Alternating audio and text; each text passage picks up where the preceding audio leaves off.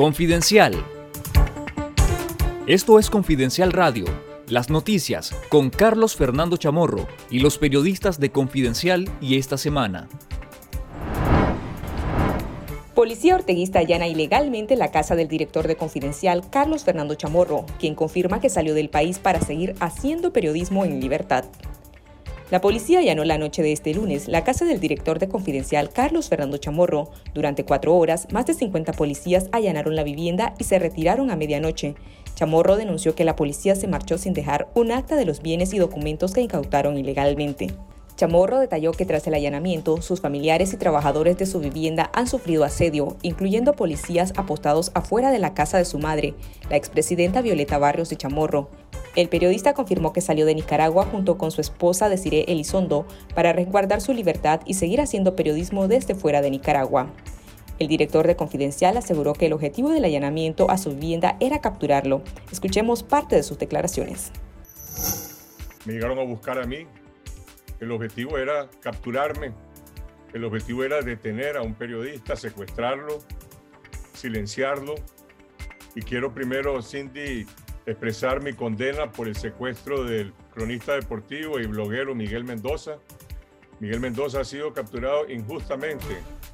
Ha sido secuestrado por hacer periodismo, por hacer periodismo deportivo y por opinar, por ejercer el derecho a la libertad de expresión en las redes sociales.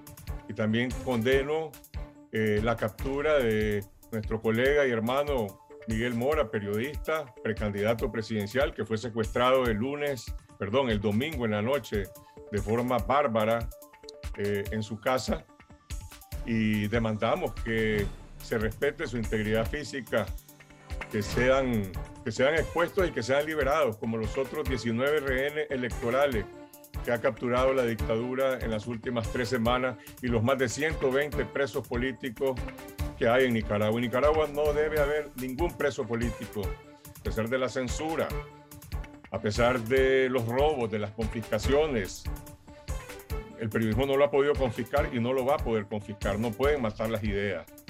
Y por lo tanto, los periodistas tenemos que cuidarnos, tenemos que preservar, en primer lugar, nuestra libertad, nuestra integridad física para poder, para poder seguir haciendo nuestra labor. Sí, estamos en una situación de riesgo, todos estamos en la indefensión. La noche de este lunes 21 de junio, la policía también arrestó al cronista deportivo Miguel Mendoza, señalándolo de supuestas violaciones a la Ley 1055 o Ley de Defensa de los Derechos del Pueblo a la Independencia, la Soberanía y Autodeterminación para la Paz.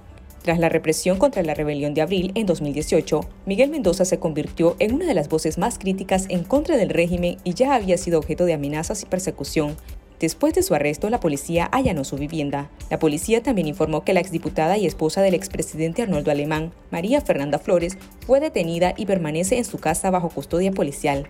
A Flores también la señalan por la ley 1055. Con ambos, crece a 20 el número de precandidatos presidenciales, líderes opositores, empresarios, banqueros y periodistas encarcelados por el régimen en una nueva escalada represiva. Nicaragua perderá más de 1.500 millones de dólares anuales si es excluida del Tratado de Libre Comercio entre Estados Unidos, República Dominicana y Centroamérica, o DR-CAFTA, calculan economistas, empresarios y expertos consultados por Confidencial. Un grupo de senadores estadounidenses solicitaron revisar la participación de Nicaragua en el DR-CAFTA, que podría excluir a Nicaragua de este tratado. El directivo de la Asociación de Exportadores de Café de Nicaragua, Julio Vitrago, explicó que si Nicaragua sale del CAFTA, se seguirá exportando a Estados Unidos, pero con aranceles más altos. La suspensión del CAFTA implicaría un aumento en los aranceles, la baja en la producción y la pérdida de empleos que también afectaría las finanzas del Instituto Nicaragüense de Seguridad Social. Lea la noticia completa en nuestro sitio web confidencial.com.ni. Esto fue Confidencial Radio, de lunes a viernes a las 12.30 del mediodía y los jueves una edición especial a las 11 de la mañana. Escuche nuestros podcasts en Spotify y visítenos en confidencial.com.ni con el mejor periodismo investigativo.